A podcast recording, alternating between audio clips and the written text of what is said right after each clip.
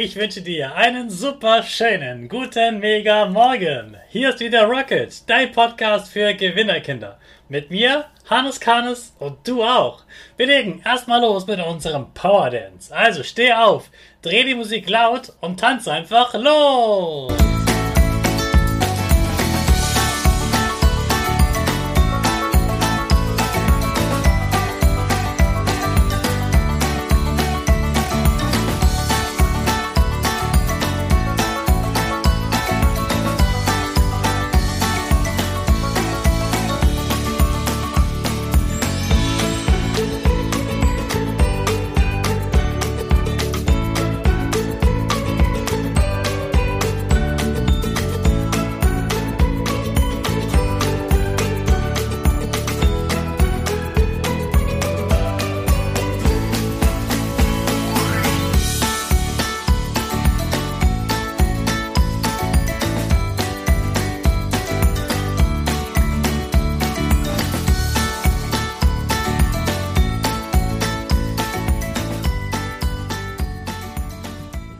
Super, dass du auch heute wieder mitgetanzt hast. Jetzt bist du richtig wach.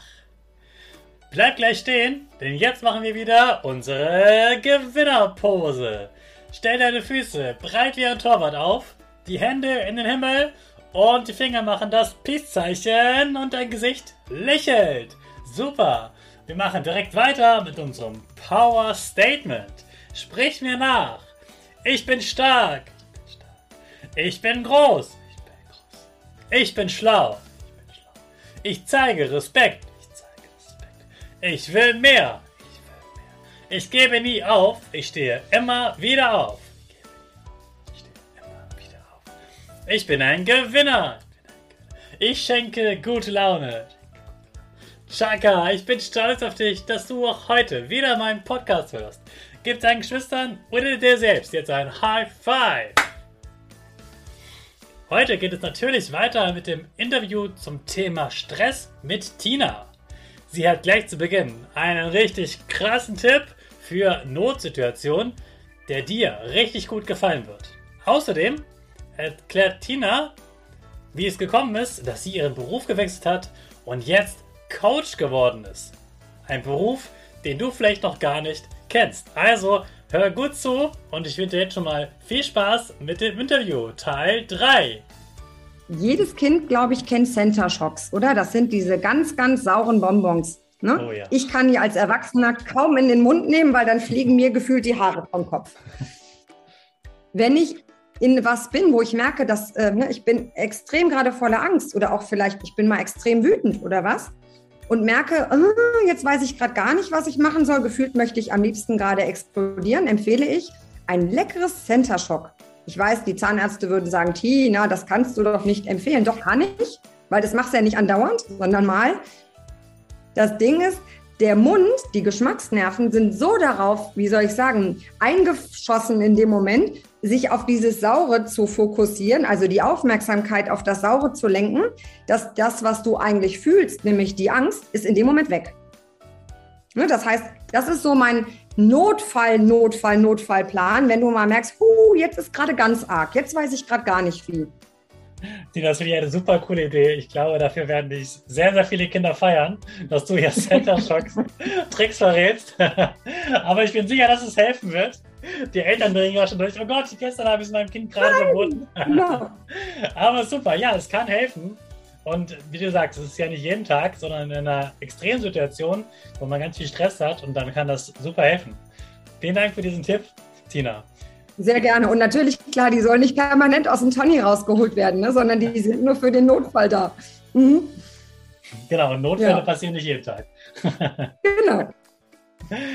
Tina, wir sprechen hier im Podcast auch ganz oft über Berufe. Und mhm. ich finde es immer toll, wenn wir auch mal über Berufe sprechen, die jetzt nicht Feuerwehrmann, Polizist oder Krankenschwester heißen, sondern auch Berufe, die man sonst gar nicht so kennt. Man sieht die vielleicht auch sonst gar nicht, weil Feuerwehrmann, den sieht man schon mal, aber das, was du machst, den sieht man gar nicht so draußen. Und du bist jetzt ja Coach geworden. Bei dir hat das bestimmt einen, einen besonderen Grund, dass du das geworden bist. Und das hast du bestimmt noch nicht als Kind gedacht, so ich werde unbedingt mal Coach und dann mache ich Inbalance. Wie bist du denn darauf gekommen, diesen Beruf zu machen? Du, das hat eine ganz, ganz eigene Geschichte, weil in der Tat, so, so wie du das sagst, habe ich das natürlich niemals gedacht. Also ich hatte vorher einen Job, den tatsächlich, glaube ich, auch jeder kennt und auch gerade Kinder kennen, weil ich war bei der Lufthansa und bin durch die Gegend geflogen. Und dann damals wurde ich schwanger. Und dann war halt das für mich, dass ich entschieden habe, okay, fliegen gehen, das mache ich dann nicht mehr, weil dann bist du ja viel weg. Dann machst du jetzt was anderes. Naja, und dann habe ich halt ähm, mit dem, dass ich gerade frisch Mama war, dann überlegt, hm, was machst du? Und das war am Anfang für mich gar nicht so einfach, weil eigentlich bin ich gerne geflogen, das muss ich dazu sagen. Ne? Dann musste ich halt überlegen, jetzt hm, irgendwas anderes. Hm. Und dann habe ich erstmal eine Weile als Assistentin gearbeitet. Ich glaube, das ähm, kennt man ja auch. Ne? Da ist halt eine Firma und ich war die, damals sagte man ja noch Sekretärin, also die Assistentin, die rechte Hand vom Chef und habe alles so gemacht, was quasi der so gesagt hat, was ich so tun kann. Und da habe ich aber so mit der Zeit gemerkt, also nicht nur da die Tätigkeit, sondern auch mit dem, dass ich jetzt ja Mama war und dann war das Leben ein bisschen anders und die Anforderungen so waren anders. Ne? Ich war ja früher auch ganz viel weg, war ganz viel zu Hause und da hatte sich für mich im Laufe der Zeit ganz viel eben verändert.